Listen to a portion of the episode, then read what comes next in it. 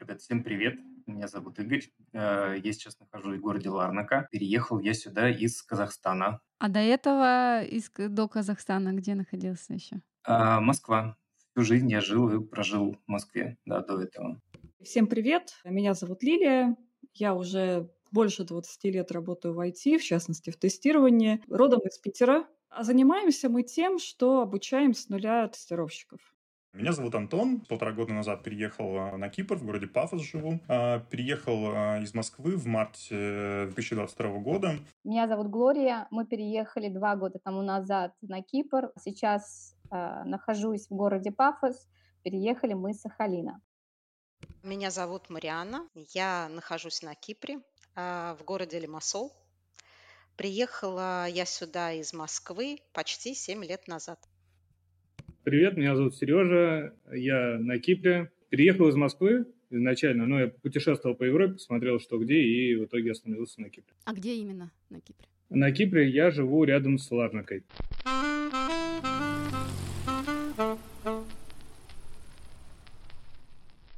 Скажи, пожалуйста, почему именно Кипр? Ну, на самом деле мы уже понимали э, сам процесс переезда.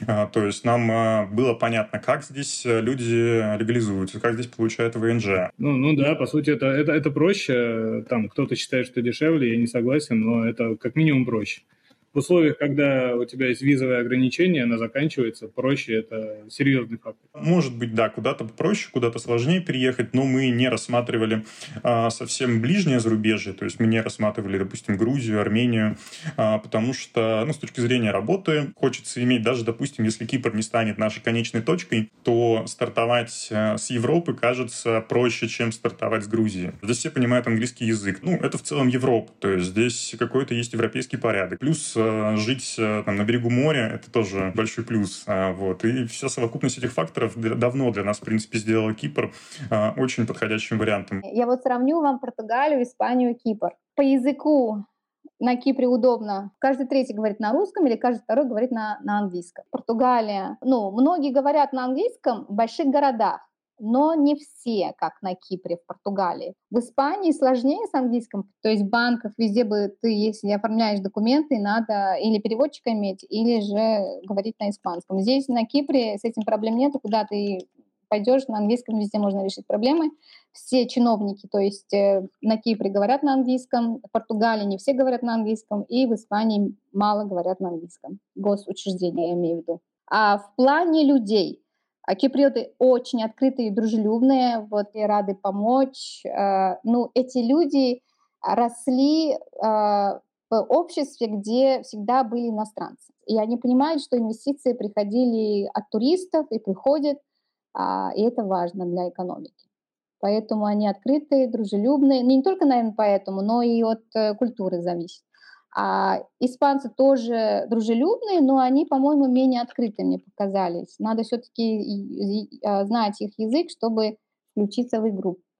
Португальцы, в принципе, похожи для меня к киприотам. Испания больше понравилась, когда я ездила с, ну, по сравнению с Кипром, потому что там очень чисто. И архитектура, конечно, это Европа, и эстетично красиво в Испании. Если вы хотите переехать в солнечную Испанию прямо сейчас, Сделать это можно с помощью программы цифрового кочевника. Это один из самых быстрых и доступных способов переехать в ЕС на данный момент. Весь процесс от начала до получения ВНЖ занимает всего 2-3 месяца. ВНЖ дается сразу на 3 года. Не только вам, но и всей вашей семье. Для того, чтобы его оформить, мы записали для вас целый подкаст, на котором мы подробно рассказываем и обсуждаем все нюансы получения данного ВНЖ. Обращайтесь к нам, и вы получите бесплатный анализ вашей ситуации и точно узнаете, попадаете ли вы под критерии программы. У наших клиентов еще не было отказов. Поэтому мы даем гарантию и в случае отказа возвращаем вам все деньги. От вас нужно будет только прислать необходимые документы по списку и подписать бумаги. Самое сложное мы берем на себя. Кликай по ссылке в описании и до встречи в солнечной Испании! Я когда в Испанию сравнивала с Кипром... Все вообще огонь, все вроде весело, задорно, и без испанского там делать вообще глубоко нефиг. У меня испанского нет. Все-таки плюс Кипра в том, что здесь англоязычным и русскоязычным легко, потому что нет барьера языка. То есть, ну, надо понимать, что когда ты идешь по улице Лимассола, ты кроме русской речи не слышишь никакую. Ну, это, это вот серьезно и без шуток. То есть можно пройти там час, и кроме русской речи вообще никакой другой не услышишь. Те русские, которые приезжают, им легко, потому что они знают русский, а если ты плюс еще английский знаешь, это вообще рай. Да, рай для айтишников, э, их, их здесь очень много. Скажем так, э, процентов 60-70 э, вакансий. Это все, что связано с IT, программисты, маркетологи, digital content и вот это вот, вот все. Ты переехал, получается, по Digital Nomad. Да. Угу. Я хочу сразу сделать оговорку, то, что сейчас эти визы уже, к сожалению, не выдают. То есть этот вот лимит в 500 виз, он достигнут. И в этом году его не продляли. То есть э, в этом году в марте выдали последнюю визу, и все с этого момента, с марта, пока эти визы не выдают. Ну как? Там не, не совсем так. Квоты были и тогда, и когда я подавался. То есть, э, ну, когда я подавался, в начале этого года были квоты тоже 500. Но их просто никто не соблюдал. Раньше, там, до марта, э, здесь была система аппоинтментов, записи, то есть нужно было ловить слот э, электронный, и, конечно, эту систему очень быстро начали эксплуатировать, то есть появились какие-то помогайки, юристы, которые бронировали все слоты и продавали их. Скажем так, вне очереди податься на Digital Nomad, например, ну не вне очереди, а влезть в очередь, а, то это был порядок что-то типа около тысячи евро за такой ведения. Там от, от тысячи до полутора, в зависимости от срочности, сложности кейса и такого рода вещей. И так получалось, то, что эти слоты были невостребованными, и э, ну, министерство посчитало, то, что раз не приходят люди, значит, никому не нужна виза. Но, тем не менее, это Кипр, и тут э, через, скажем, адвоката, насколько я знаю, все вопросы решить всегда можно. То есть как там с подачей, так с открытием счетов. Просто я это делал сам, а теперь сам не очень получается. То есть э, здесь есть э, аналог, ну, по сути, та же самая виза, только она называется визитор виза, которую выдавали кучу лет, и сейчас на нее даже уточнили требования, чтобы было понятно, что на нее нужно. По ней, на самом деле, очень много людей здесь сидит, и эта виза подходит в том числе а, для айтишников, для любых, в общем, людей. То есть она не ограничена, на самом деле, айтишниками. То есть можно, на нее может податься кто угодно. У нее есть два отличия. Первое, а, то, что на нее нужно открыть банковский счет местный заранее. На, на мат-визу это не нужно. И второе, то, что ее делают довольно долго. То есть э, именно пластик на руки э, можно будет получить э, там, спустя полгода, 9 месяцев, а может быть вообще даже не получите его. Проживете легально на острове, все хорошо будет, никто вопросов никаких задавать не будет, но пластика не будет. И, возможно, когда придет время переподавать, вы пойдете переподавать еще без пластика. То есть это тоже нормальная ситуация. Пластик на самом деле это не так важно, кроме одного случая. То есть когда кто-то хочет открыть э, там условный револют, или любой другой необанк, то без пластика сложно. Вот. Но это единственное ограничение. Все остальное работает как, э, как по намат-визе. Так, а мне интересно, а в каком банке можно открыть счет? Здесь есть э, всего два банка, на самом деле, которые обслуживают нормально физлиц. Это Bank of Cyprus и Hellenic Bank. У них, э, в принципе, одинаковые требования. И мы спросили, вот мы будем открывать счет, что нам нужно? И нам дали прям списочек документов, что нам нужно подготовить. Это, на самом деле, большая пачка бумаги. а, то есть там нужно резюме рабочее, там нужно рекомендации из банка, из своего, выписки за полгода, там нужно заполнить анкету о том, а, кто ты, чем ты э, занимаешься, откуда у тебя будут приходить деньги, куда ты будешь тратить деньги, сколько ты будешь зарабатывать денег, сколько у тебя будет оборотов по счету, какие цели. Ну, то есть все полностью банк должен знать о тебе. Дальше они принимают решение открывать, не открывать. Это вот на самом деле действительно большая проблема, и она, наверное, единственная при подаче на ВНЖ сейчас, потому что а, здесь счет открывает, по сути, не банк и даже не отделение банка, счет открывает менеджер.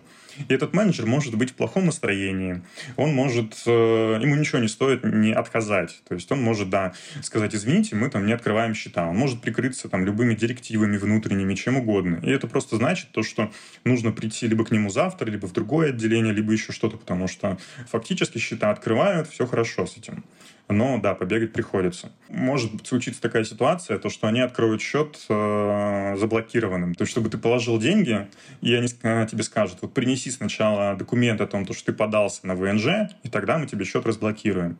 Вот, скорее всего, будет вот так вот. То есть нельзя э, просто приехать туристам, открыть счет и пользоваться им без какой-либо гарантии того, что ты будешь резидентом Кипра.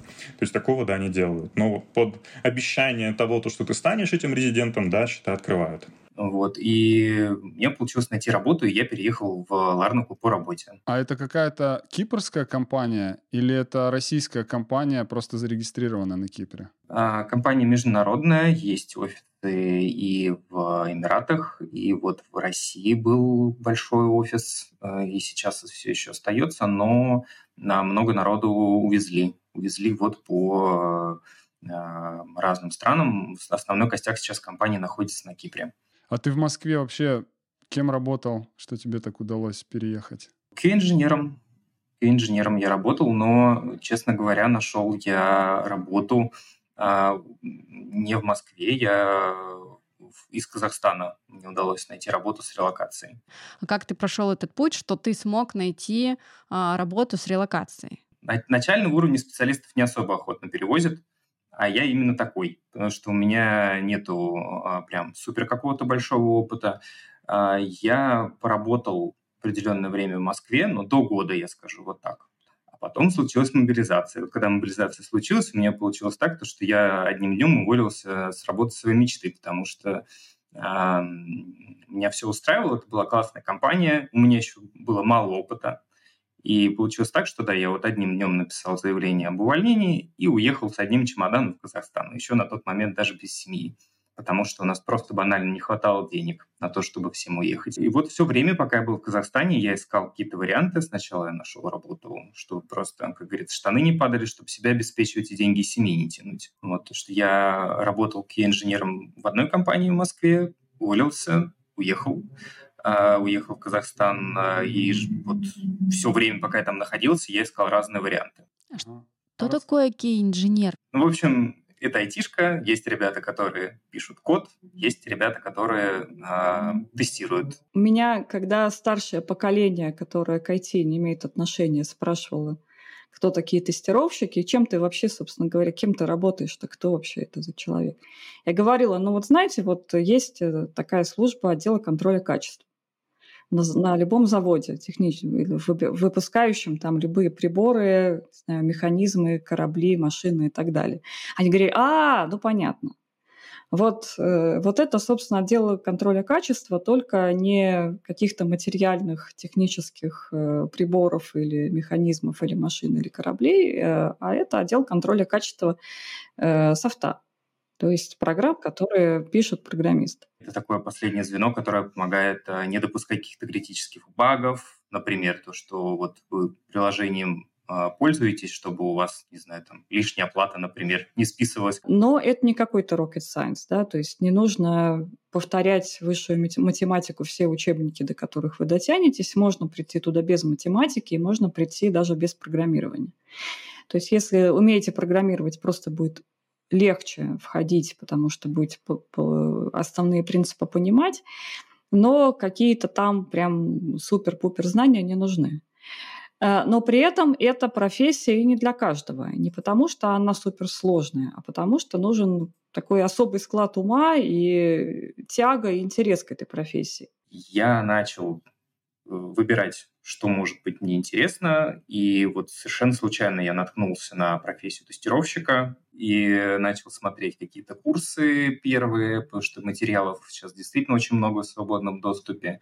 Даже прям полную, полностью курсов, там по 10 часов, все скомпоновано друг с другом, можно найти в свободном доступе от разных людей а, но понимал, что это не системный подход. Вот где-то так месяц, наверное, я смотрел, присматривался, понял, что все равно мне это очень интересно, и вот эти поиски а, багов, и вообще вот эта вся сама сфера айтишная, мне очень было интересно узнавать новое, учиться, я понял, что я хочу.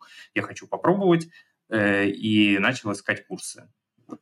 Потом нашел я э, курс для себя, э, который соответствовал всем моим критериям, чтобы это были занятия хоть онлайн, но в реальном времени. У нас, собственно, была идея, что э, мы сделаем курс именно по тестированию, именно для того, чтобы ребята, которые с него будут выходить, могли прийти в любую компанию и на собеседовании показать не только какие-то теоретические знания, но и умение делать какие-то рабочие задачи. И чтобы нам самим было не стыдно таких ребят нанять на работу как долго длится обучение, как оно проходит? Обучение длится 4 месяца. А, проходит оно очень интересно, э, потому что мы делаем упор на то, что профессия а, прикладная, и что учить прикладной профессии, просто слушая, как лектор что-то рассказывает, это немножко неэффективно. Теория вся у нас в учебнике. Учебник интерактивный, интересный, с квизами, онлайн. Квизы — это, в смысле, задачки, тестики, да? Ну, это, это тестики такие, да. То есть э, студент про- прочитал какую-то главу, поделал там какие-то упражнения после главы сам, еще до того, как пришел на воркшоп. И дальше там э, такой тестик, э, значит, из четырех-пяти вопросов, которые, на которые нужно ответить. Базируется на материале учебника. Дальше с этим учебником и пройденным тестом студент приходит на воркшоп, как мы это называем. Такое живое общение, э, рабочие задачки какие-то, там типа, вот у вас приложение, давайте вот мы сейчас все вместе напишем на него тест. И все вместе пишем, все по очереди там шарят свой экран, преподаватель всем этим рулит. Вот, э, потом они там в группах собираются и тоже там что-то делают, возвращаются обратно к преподавателю, рассказывают, что у них получилось. То есть вот так занятия проходят. Сколько по времени, как часто? Два раза в неделю по два часа у нас занятия. Э, вот, вот эти онлайн Э, учебник, соответственно, читается перед занятием, ну, даже как студенту удобно уже, когда он его прочитает. Э, и вот после этих четырех месяцев еще студенты идут на интернатур. Э, это работа на проекте уже в реальной компании. Мы договариваемся со стартапами, у которых нет своих тестировщиков, которые очень хотят, чтобы кто-нибудь пришел и протестировал их продукт. Вот. И вот мы приводим, значит, им команду, они приходят и начинают тестировать. И два месяца они работают, то есть там все честно, там все по контракту с подписанием NDA, с, э, такой, с проектом, с программистами, с аналитиками. То есть это они на два месяца все устраиваются на работу. Сколько зарплата? Мне просто уже самой интересно, какая зарплата? Ну, в общем, э, смотри, да, э, ну, на Кипре, я думаю, что вилки следующие. Джуниор где-то, наверное, будет получать тысячи полторы, вот, middle от, наверное, двух с половиной, senior'ы больше. Это чего? Евро, евро, это евро. Окей. Так, ты сейчас, э, значит, в Ларнаке находишься. А ты почему в этом городе? Да все просто. Э, Лимассол стал стоить космических денег. Ну вот, и Ларнака — это хороший вариант по цене и качеству жизни на данный момент, потому что здесь э, все более-менее с инфраструктурой. Вот не так, конечно, как хорошо, как в Лимассоле, но в Лимассоле э, в последнее время, ну, последний год ценник на жилье очень сильно вырос. Лимассол – это вот сейчас второй Дубай начинается. Э, много, много инвестиций, квартиры растут. И э, просто я семью, к сожалению, на данный момент не смогу себе позволить. А такую квартиру, как хотелось бы там. А вот можешь показать разницу? Например, так, квартира такая, которую ты хочешь себе позволить там в Ларнаке, сколько стоит и сколько будет стоить в Лимассоле? Если в Ларнаке, например, можно найти квартиру за 1000 евро, за 900 евро даже э, можно посмотреть, то такие квартиры в Лимассоле будут стоить, ну, тысячи две с половиной, наверное. Две шестьсот, две семьсот.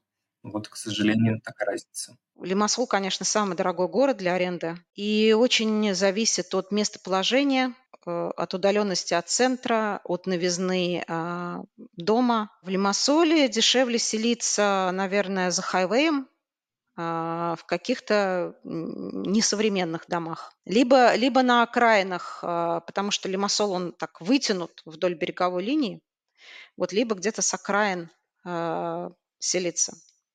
А какой город будет, э, именно чтобы город был подешевле?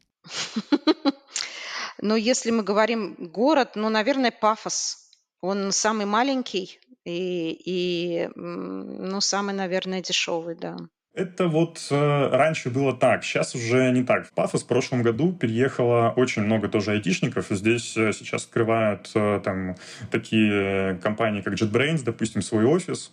Э, и вот именно в Пафос много людей приехало. То есть вот даже, допустим, взять Ларнику, которая была по многим э, параметрам очень похожа на Пафос, она не так сильно выросла. То есть там действительно там можно и подешевле жилье снять. И на самом деле в Никосии можно очень э, дешево жилье снять. То есть то, что э, э, можно снять Пафосе за 1000 евро, в Никосии, наверное, можно снять за 700.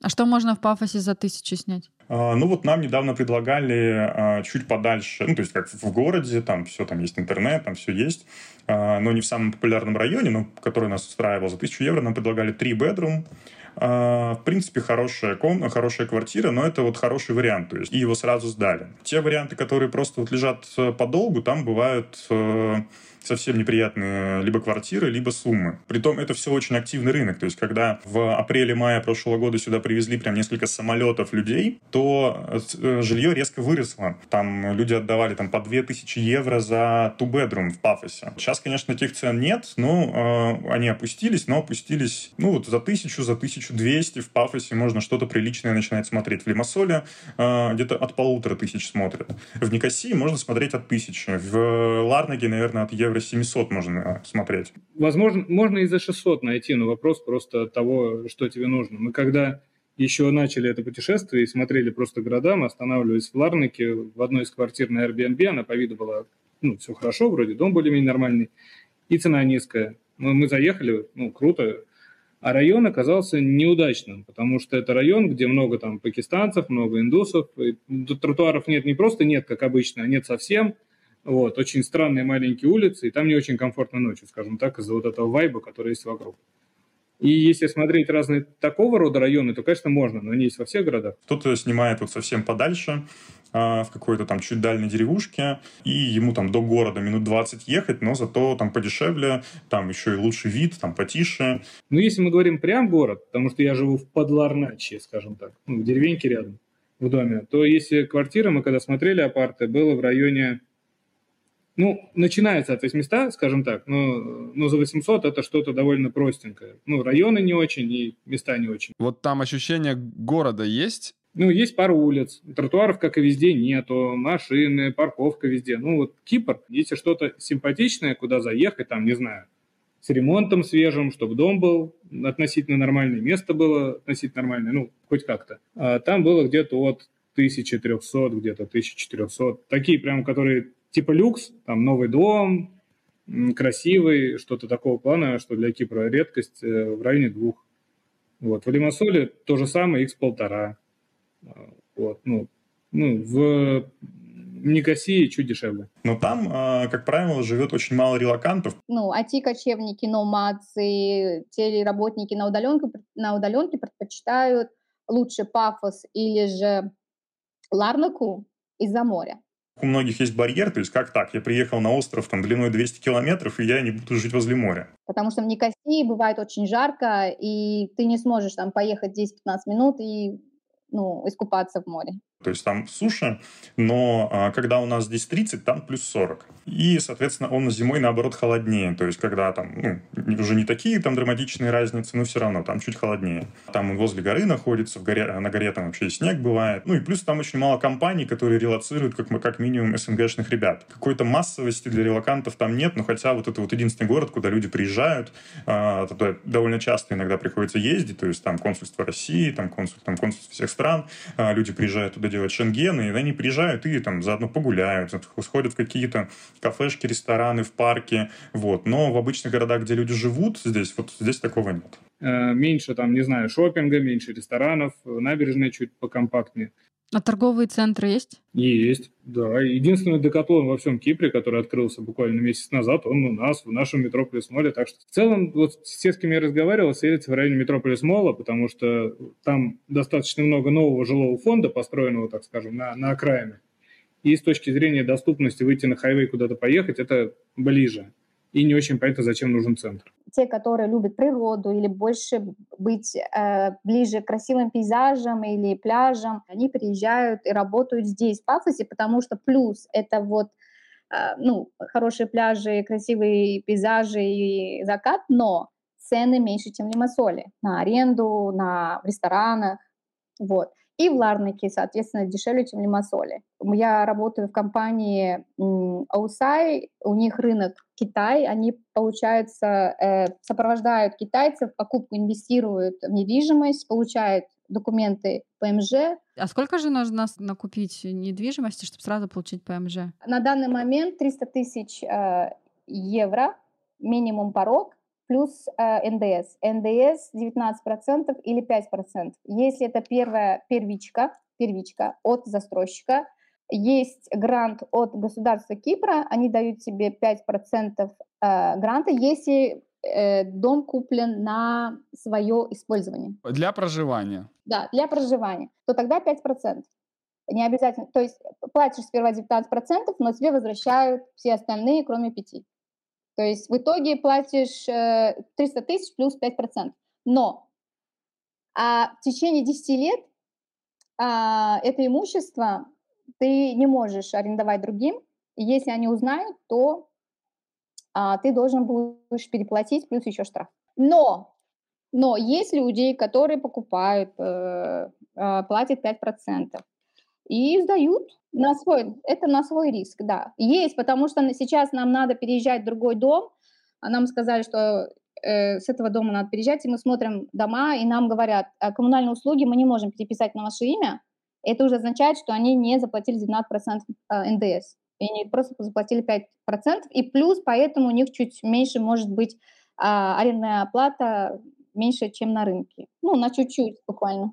Тоже из-за из роста, из-за спроса роста э, можно купить э, в год, то есть не купить, а в год получать инвестиции с недвижимости. Раньше было 4,6%, а сейчас стало 6,8%. Если же вы ищете для себя стабильную нишу для инвестиций, то мы рекомендуем присмотреться к покупке недвижимости на Северном Кипре о котором у нас уже есть отдельный подробный выпуск на канале. А чтобы изучить этот остров вживую, вы всегда можете записаться на бесплатный трехдневный инфотур к спонсору нашего сегодняшнего выпуска Наталье Рей. Приглашаю вас приехать на бесплатный трехдневный инфотур. Наш трансфер уже встречает вас в аэропорту. Вы заселяетесь в один из лучших комплексов Северного Кипра на три дня. И тоже проживание мы вам организовываем бесплатно. И дальше в течение всех трех дней мы ездим, изучаем остров с разных сторон, ездим в разные локации, разные города, смотрим абсолютно разные объекты недвижимости именно под ваш индивидуальный запрос. Приезжайте на Северный Кипр, мы вас с удовольствием встретим и влюбим в этот прекрасный остров. Все ссылки вы найдете в описании. Очень часто обсуждают под Северным Кипром, это было тоже много, много раз. Если вы хоть раз ездите на северную часть Кипра, в Южный Кипр вам не видать ни визы, ни ВНЖ, и вообще ругать вас будут. Я так поняла, вы ездите спокойно в Северный Кипр. Я за 7 лет там была, наверное, раз пять. С получением визы никаких э, санкций нет. Исходя из, э, скажем так, историй людей, которые получили паспорта, а, в принципе, а, для получения паспорта это тоже не проблема, если а, ты обоснуешь, для чего ты ездил на северную территорию. И самое, самое карательное, это что может помешать получить как визу, так и тем более гражданство, если ты улетаешь с Северного Кипра, и, а, например, пытаешься после того, как ты улетел с Северного Кипра, влететь обратно на Южный Кипр. Это вот прямо пресекается, да.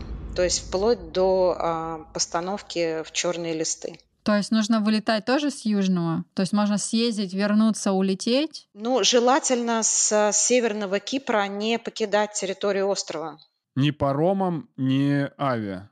Ничем, ничем. То есть съездить, э, посмотреть э, другую сторону, да, можно. На Северном бывали Кипре? О, много раз. Я, я тут э, иногда скучаю по кебабам, по шашлыкам нашим, потому что здесь, к сожалению, в южной части эм, сувлаки по-кипрски, да, они такие сочные, они какие-то сухие, не маринованные.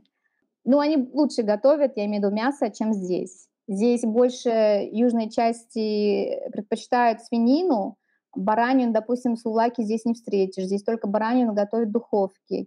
Эм, клефтико называется национальное блюдо, оно такое сочное тоже, но готовится не как шашлык, а в духовке со, э, э, в соусе, в своем соусе. А в турецкой части больше, конечно, вот турецких блюд. И мне нравится больше туда ехать из-за гастрономических таких. Не, если знать, что заказывать, то да, мы в Турции-то ели там, ну, мясные блюда-то вкусные, хорошие. и, в принципе, можно передвигаться без проблем. Многие из них, например, принципиально не ездят на северную часть, а, отчасти из-за того, что это территория их предков, да, и а, там остались а, дома их, и они не хотят вот бередить эти воспоминания, вот это все видеть и смотреть, в общем, как бы не хотят вообще никак. Есть достаточно много киприотов, э, которые, скажем так, деньги не пахнут из этой серии. На, на турецкой части все довольно дешево, включая бензин. Особенно, когда лира стала проваливаться, многие киприоты без зазрения совести ездили на северную часть заправляться.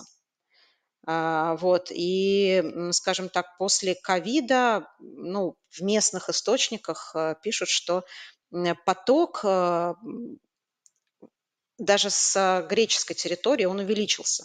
То есть с турецкой тоже увеличился, но с греческой еще больше. Недавно возвращалась с Северного Кипра и увидела, больше машин возвращается с южной части Северный Кипр. То есть рабочий день закончился. Обычно мы, я ездила с утра и возвращалась до вечера. Но в этот раз попала, когда вот рабочий час заканчивается, рабочие часы заканчиваются, и я подумала, и, и в принципе слышала, что многие живут в северной части, но работают в южной части. Будучи на Северном Кипре, а, как бы там осматривая достопримечательности, познакомилась а, с мужчиной русскоговорящим. Я так понимаю, что он был россиянин. У него было резидентство а, Северного Кипра, потому что у него там была недвижимость. И он говорил, что он совершенно спокойно с этой резиденции Северного Кипра ездит э, в Никосию, в Икею, потому что Икея есть только на Южном Кипре, э, закупаться какими-то необходимыми вещами для дома. Э, вот. Но если он с резиденции Кипра, Северного Кипра захочет получить официальное резидентство Южного Кипра, вот здесь вот я не подскажу, не знаю, как это работает. То есть визу, может, и получит, но резидентство может быть и навряд ли. Типа определяйтесь, ребята, сразу, на какой берег вы хотите. Ну, наверное, да.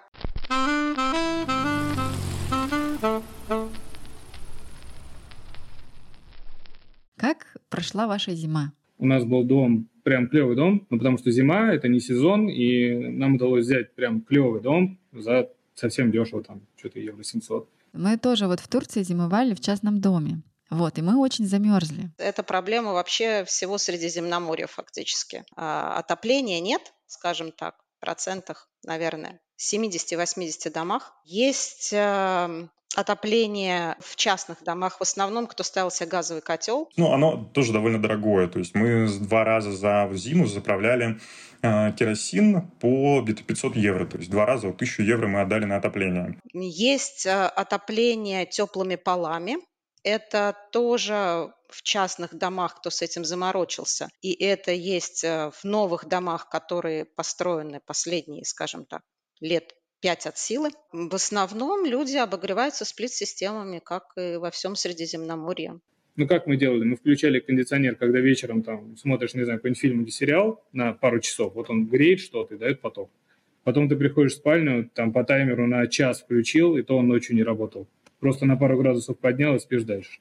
Зависит от э, энергоэффективности. То есть есть дома дырявые, там, с дырявыми окнами, какими-то старыми такими одинарными стеклопакетами, ну, как всегда. Потому что зимой больше недостатков жилья видно, потому что летом как бы, ну, тепло и ладно.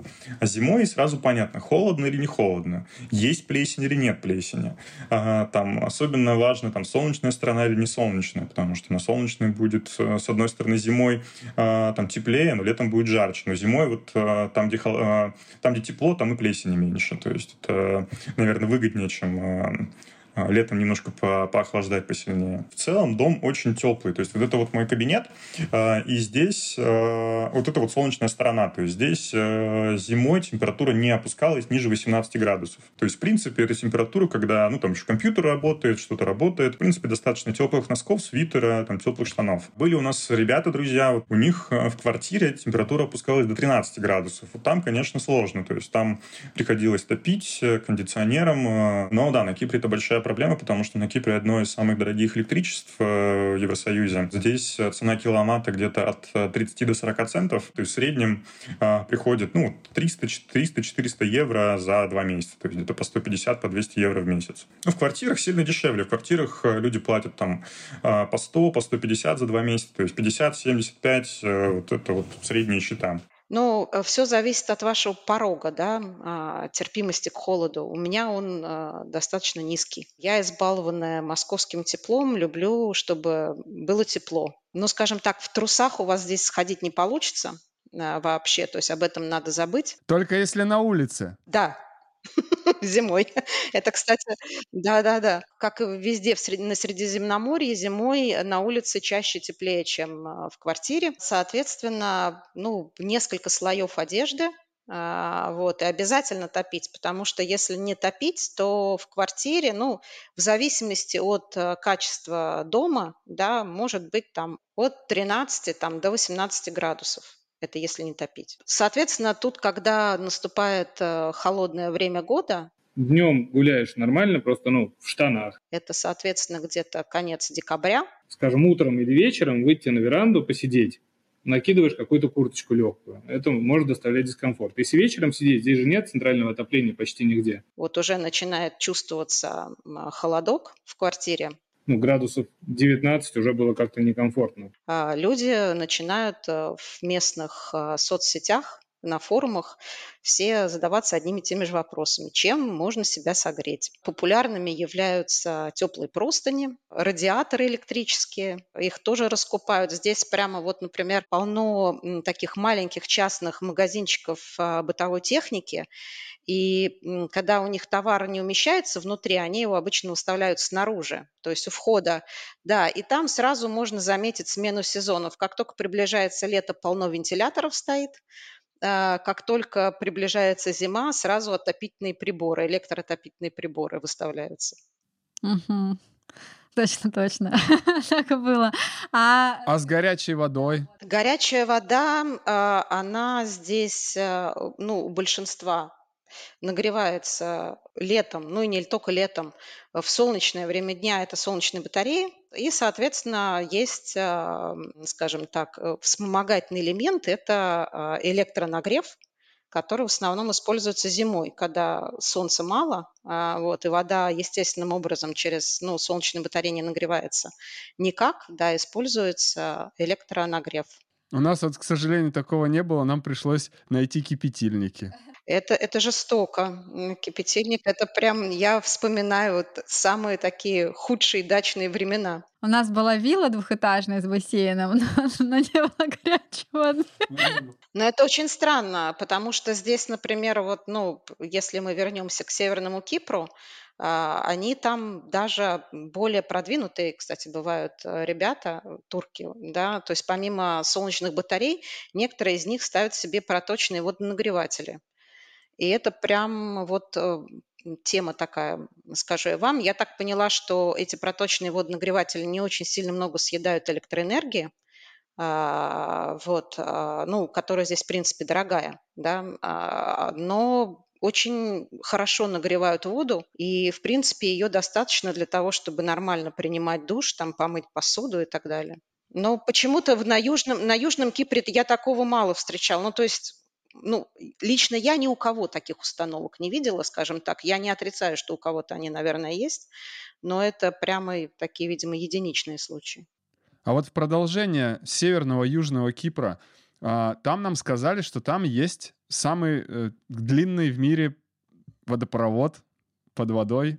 Да, я могу вам сказать, э, ну, это как бы местная притча, но я тоже про это слышала, да что к ним из Турции протянут водопровод, питают их. Более того, там из Турции вообще, я так понимаю, много чего протянуто. Я так понимаю, что там протянуты дополнительные какие-то электроэнергетические ветки, хотя э, Северный Кипр запитывается от Южного Кипра, могу вам сказать. Основное энергопотребление Северного Кипра идет от Южного Кипра. Это вот как раз к вопросу о э, вражде да, она вроде как, собственно, есть из-за того, что территории считаются оккупированной, но экономика побеждает любые враждебные ситуации. Им, видимо, дешевле, я думаю, отсюда брать энергию, чем из Турции. Я это к тому, что как с, вообще с питьевой, с пресной водой в южной части? Питьевая вода, ну, она берется из э, водоемов искусственных, э, водохранилищ,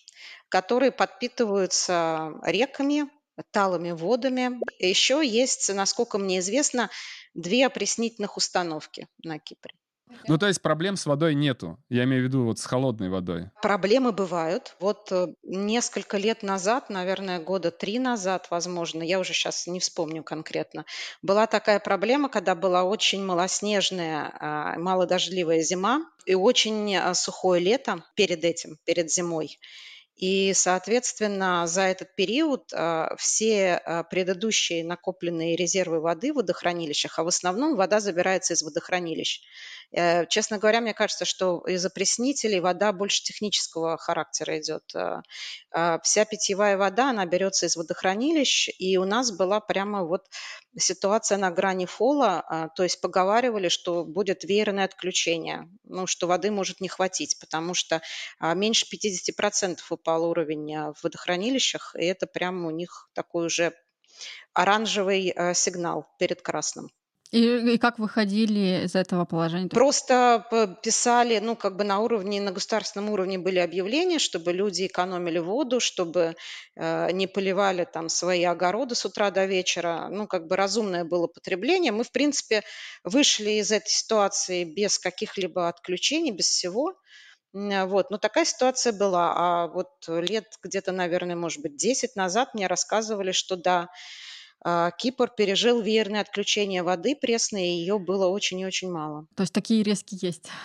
Ну, бывают, да, да. Вот, кстати говоря, по поводу климата. Во-первых, я слышала, что на Кипре есть, э, так сказать, дни, когда э, метет э, с Сахары, и, в общем, делятся как-то, что даже какие-то дни лучше не выходить из дома. Песчаные бури, да. Это, это местный бич. Он, к сожалению, участился последние годы. А, вот, да, приходят песчаные бури, они... Бури это не то, что вот прям вихрь, да, пыльный.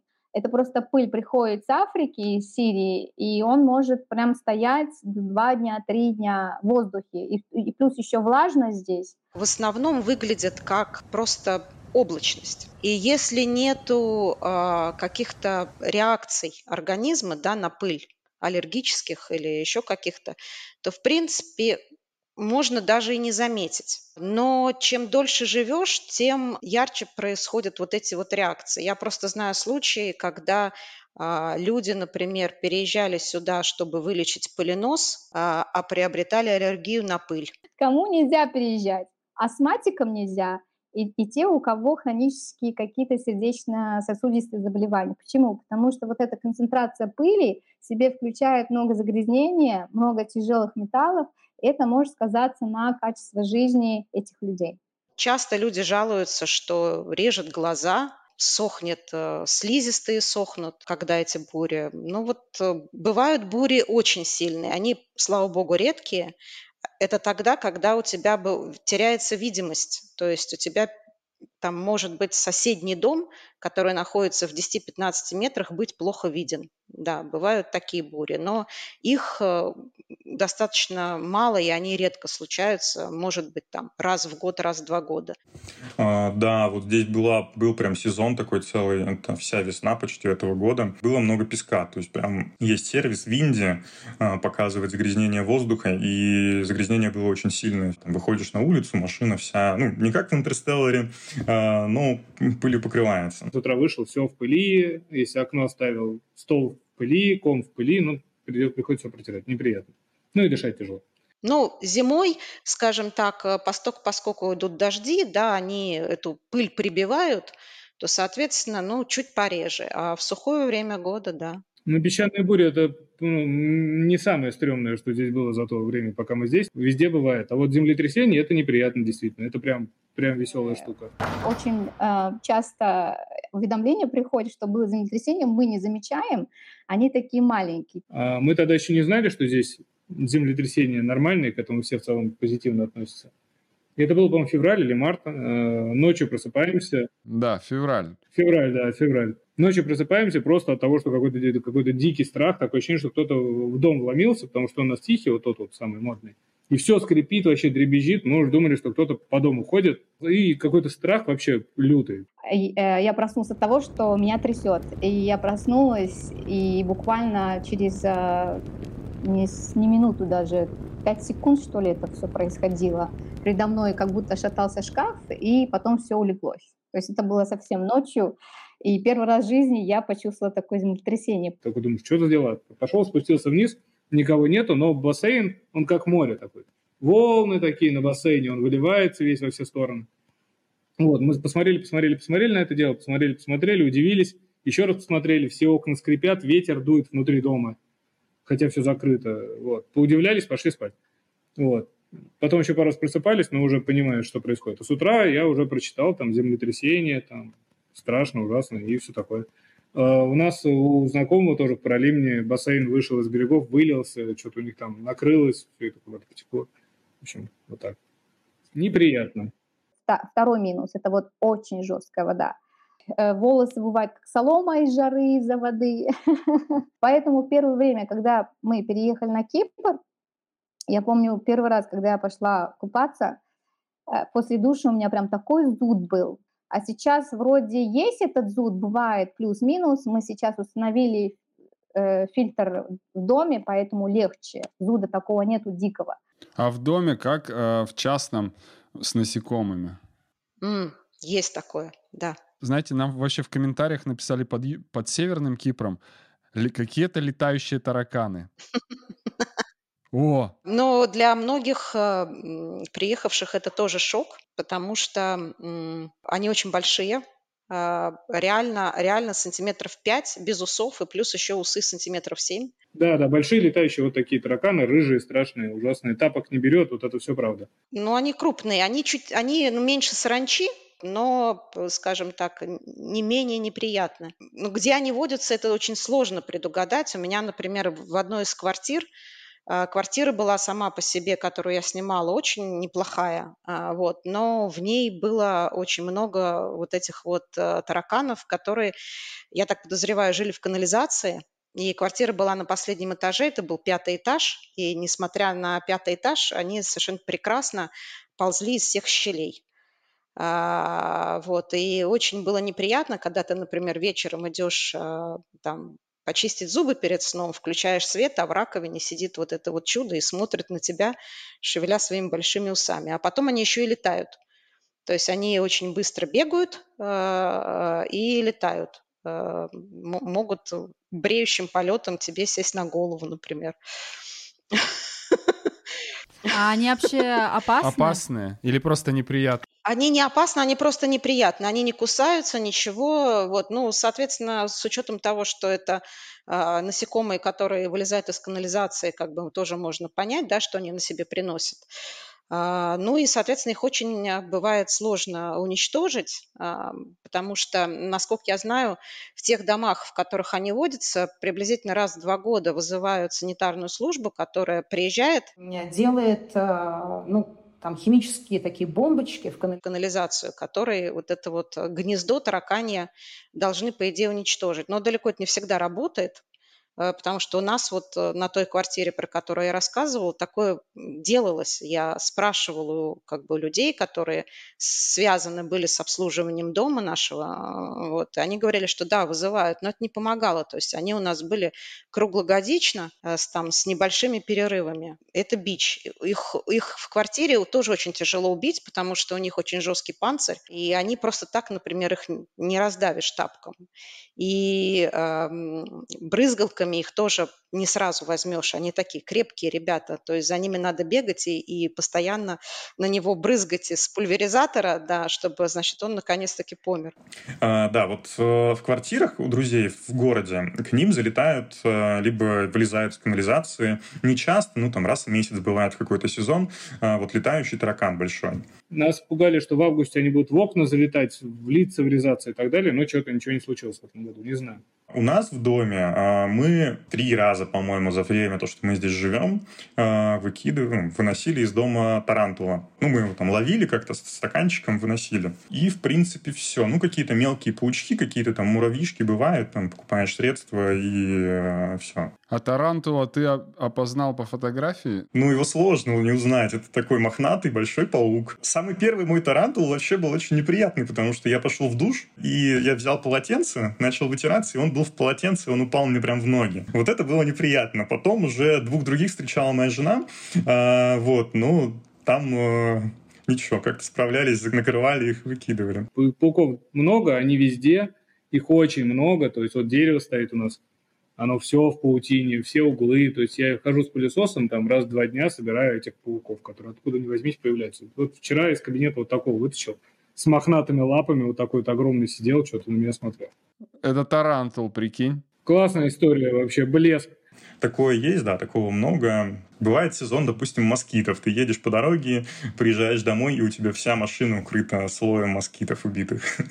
А, бывает сезон пауков. Вот сейчас, э, допустим, они строят гнезда, и мы там в прошлом году мы увидели паука в саду, и мы там месяц в сад не заходили, пока он не, не ушел, этот паук. Бывает сезон тарантулов. Вот э, в апреле... Уже знаю. Не-не-не, это я три тарантула достал а, за год из дома. А из бассейна я его достаю каждый, там, каждый день по тарантулу я могу доставать а, там в апреле. Такое, да, сезонность есть.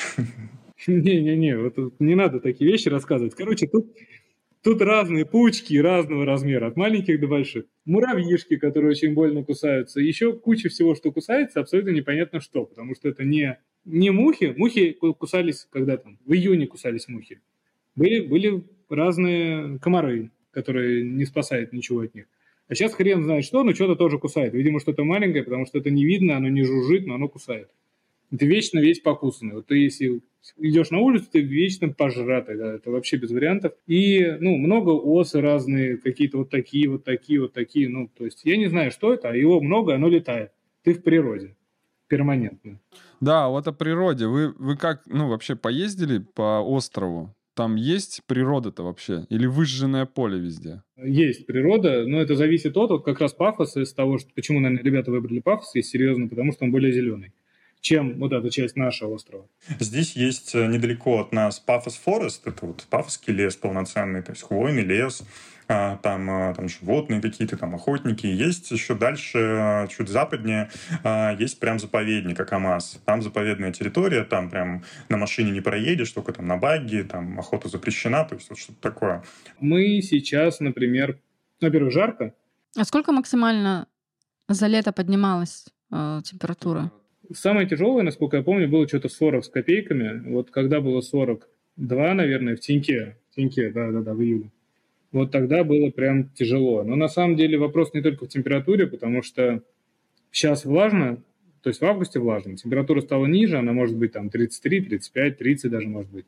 Но влажность очень высокая. И, и ну, чем-то заниматься, короче, сложно. Ты выходишь, ты сразу весь мокрый, по умолчанию. А если у тебя там какой-то спорт, не знаю, там бег, э, теннис, там что-то еще, велосипед, то прям ну, тяжело дышать, ну, дышать тяжело и некомфортно. И чтобы спасаться от жары, если ты не хочешь ехать на пляж, мы ездим в Тродос. Э, Тродос – это горы местные, там даже есть какой-то сноубордический курорт, ну, типа Сарачан. Вот. А, такой план. Но это горы, то есть там высота по 2000 в целом. Этого хватает, там красивые тропы, сосновый бор, водопадики, там разные штуки, и в целом, в целом здорово. Ну, безусловно, это там не, не, не то, что ты ожидаешь, но это лучше.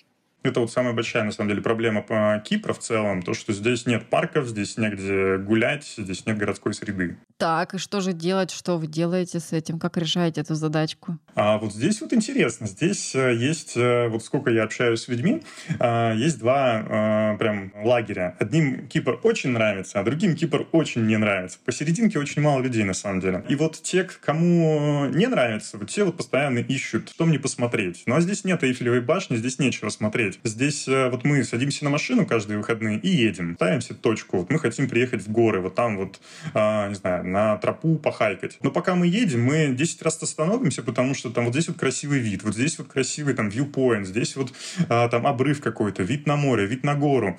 А, здесь вот мы там козла увидели, вышли из машины, почесали козла. То есть вот так вот это все выглядит, и вот этого нам хватает, это вот наш досуг. А вот э, в Ларнаке ты говоришь, там э, пляж плохие, да? Вы куда-то ездите всегда. Там можно, наверное, купаться, в теории на Маккензи. То есть там есть, э, ну, на Маккензи есть пляж.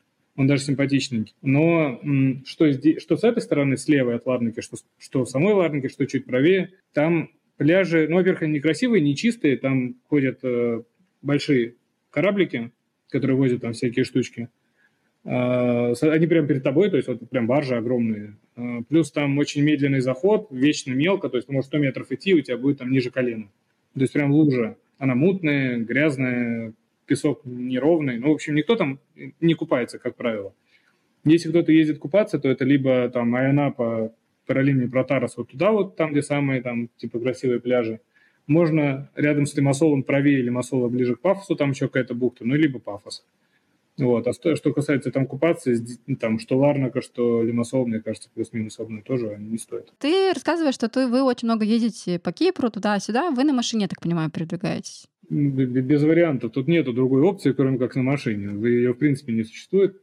А машину тут тоже мы, когда приехали, взяли рентовку обычную, которая там rental cars э, в аэропорту.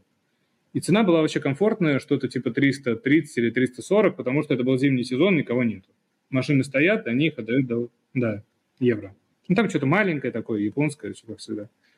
А потом, когда, ну, я продлял, продлял, продлял, и потом цены пошли сильно наверх. Я постарался с ними договориться, что я беру длинный контракт, они перестают ну, наглеть и не будут там брать 700 за то, что стоит 300. Они отказались. В итоге мы взяли машину, так называемый лизинг, не знаю, здесь под лизингом понимается просто длинная аренда. Это никакого отношения к финансовому инструменту не имеет. Это просто у тебя договор обычной аренды, в котором ручкой вписано, что если ты расторгаешь его там до года или там до двух, до трех, в зависимости от типа лизинга, а, то ты платишь штраф. Ну, грубо говоря, с нас взяли две аренды э, вперед, и годовой контракт. Если мы год откатаемся, то хорошо. Если мы до этого решим прервать, нам просто не вернут э, два, ну, две аренды. Так, а обслуживание машины на чьих? Ну, все, все на них, но тут надо понимать, что там у меня, скажем, у меня поло, а, и, э, ну, года 16 наверное, и резина разная. То есть разные резины, разные колпаки, разные производители, разные, в принципе, резины на разных колесах. А, ну, я к такому не привык, я всегда старался соблюдать как бы баланс, чтобы хотя бы одна пара была одинаковая. Ну, так принято, так, ну, все, все так считают, что так надо. А, здесь я на это обратил внимание, приехал на сервис, говорю, ну, а как так-то? Они такие, так нормально вообще, в смысле, это супер безопасная машина. Я колеса раз, да нормально, ты что, это такси делают. Ну, окей. Вот, ну, то есть, это нормально здесь. Здесь машины, это не, не новые, короче, в большинстве своем, это просто ведра, которые колесят по Кипру.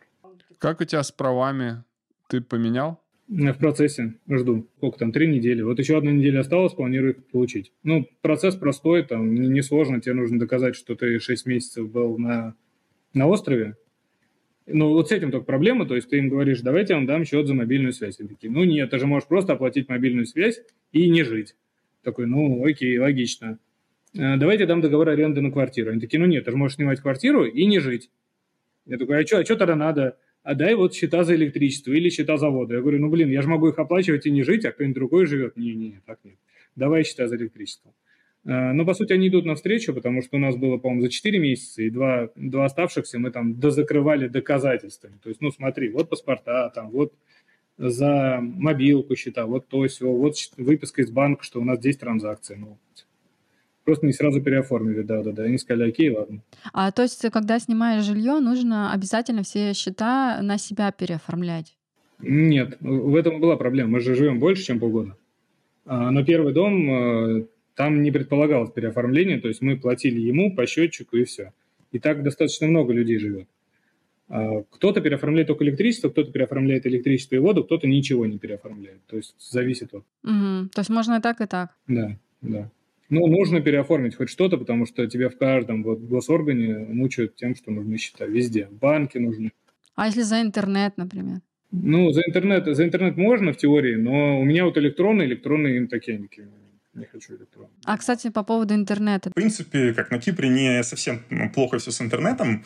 Вот, мне даже там обещают через месяц уже прям оптоволокно протянуть до дома. А у меня сейчас тут есть такая такие провайдеры, которые ставят себе на крышу тарелку и направляют его на свою Wi-Fi точку. Я подключаюсь к их Wi-Fi, получается, там все, ну, как они там сами все это зашили, заблокировали мне доступ, чтобы я не мог никому пошарить это все. Пока у меня вот такой интернет.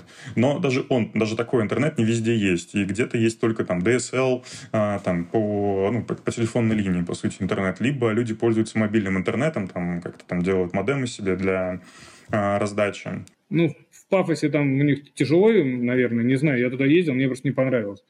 А, но вообще почти везде есть э, это, это оптоволокно, это Japan-сеть. По-моему, она одна, а провайдеров несколько. И вроде как, тут, тут я не уверен, но вроде как они все используют СИТа. А СИТа это вот городское, ну, государственное, частно-государственное партнерство, короче, СИТа и Водофон. И у них здесь оптика, то есть мы когда заселились в дом и подали заявку, там подождали, ну, как обычно на Кипре, не завтра, не послезавтра, через три недели приехали два чувака, вытащили проводочку, откнули в роутер, сказали «Та-дам!» и уехали. Угу. И сколько стоит? Э, подключение зависит от разных кейсов. Я как-то через интернет подал там что-то с субсидией, что-то там. У меня, по-моему, где-то евро 40 подключения. А так у некоторых 60, у некоторых 80, у некоторых 20. Ну, тут как договоришься. А ежемесячно сколько и какая скорость? Я плачу 37, по-моему, за 200. Есть вроде за 20 100 у каких-то операторов где-то там, не знаю. Кто-то платит по 50, но опять же. То есть, ну, дешевле, чем 20 нету. Вот у меня 37, это какая-то медиана, походу. Так, а вот еще говоря немножко про минусы, предупредить. Что вы обсуждаете как местные, какие, с какими проблемами еще сталкиваетесь? Блин, ну, говоря о Кипре, надо, надо понимать, что это, это, это деревня совсем.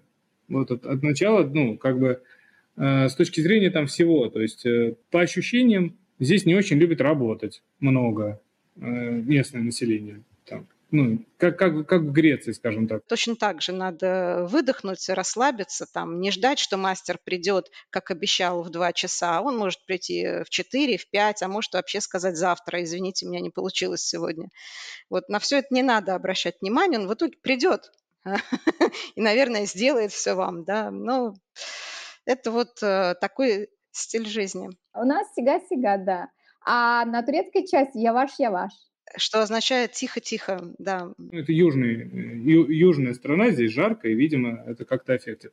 Поэтому здесь нету каких-то там привычных вещей, наверное. То есть, переезжая на Кипр, надо быть готовым к тому, что здесь будет не такая инфраструктура, как ты привык, скажем, на континентальной Европе, либо там, не знаю, в стране СНГ, откуда ты переезжаешь. Вот, здесь будет попроще, но в этом есть и свои плюсы, как бы, такая простота и легкость жизни.